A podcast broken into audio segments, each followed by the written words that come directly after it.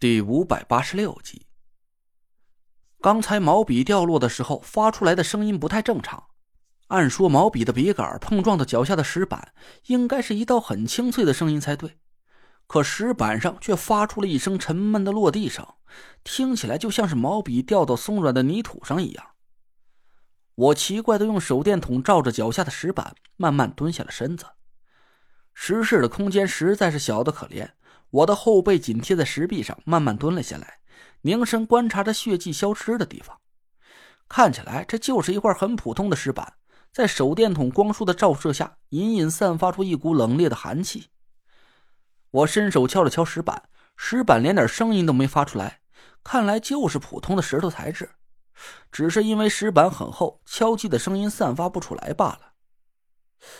哎，这就怪了事儿了。我奇怪的挠了挠头，把手里的手电筒丢在地上，咔嚓，一道清脆的碰撞声传来。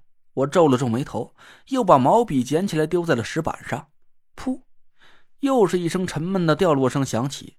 我心里一动，捡起毛笔来，呆呆的出了半天神。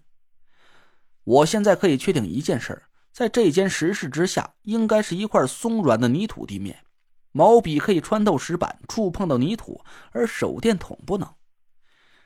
毛笔和手电筒唯一不同的地方，就是毛笔的笔尖上沾上了我的羊血。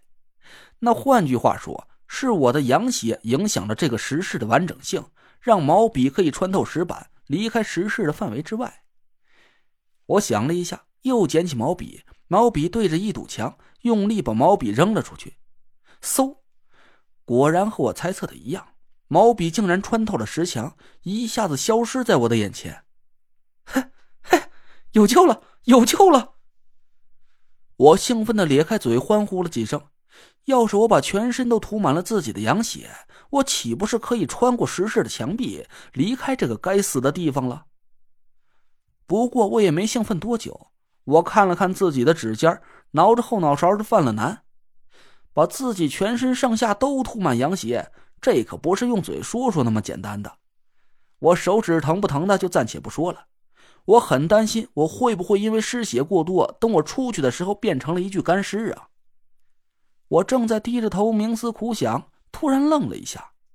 我被困在这里差不多一个多钟头了吧？这不对呀！这么小的密闭空间，怎么我一点气闷的感觉都没有啊？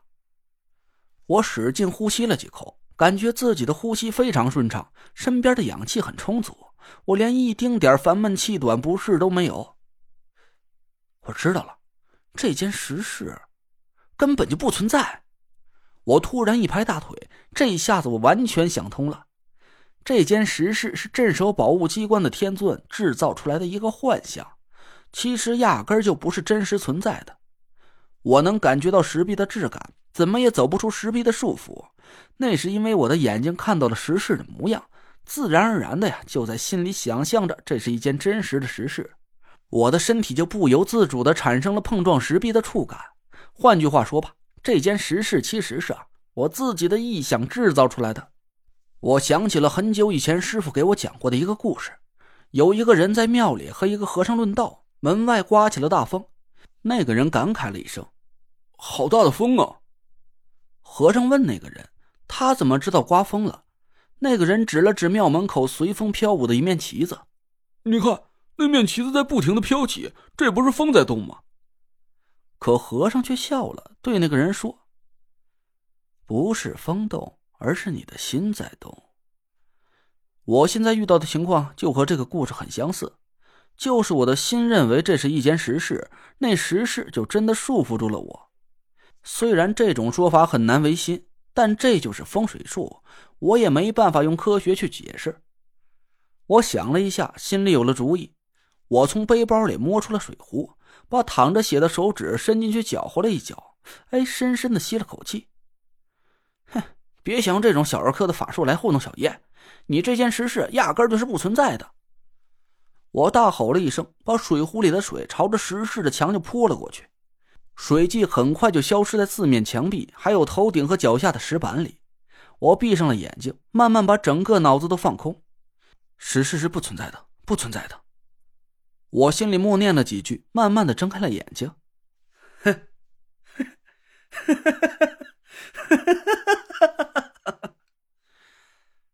石室真的消失了。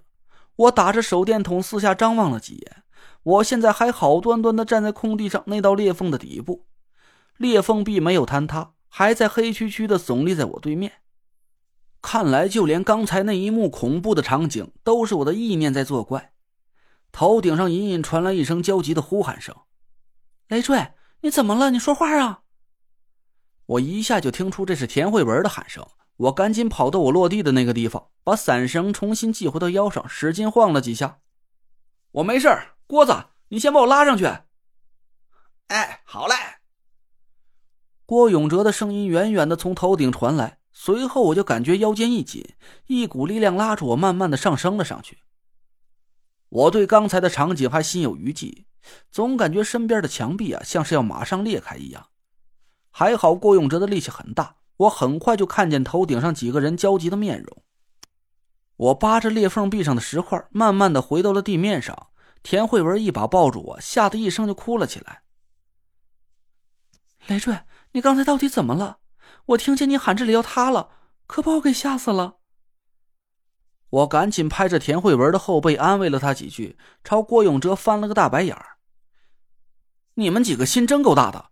我在下面被幻境困住了一个多小时，你们都不说下去救我。这什么？一个小时？郭永哲目瞪口呆的看着我。我说：“陈子，你是脑子迷糊了吧？”我们刚才还听见你在下面大喊，说这里要塌了，让我们离着远点可我们仔细看了一下，这根本就没塌呀。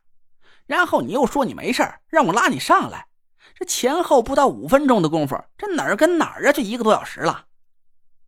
我放开田慧文，张大嘴看着他们几个。不是，我刚才下去了有多久？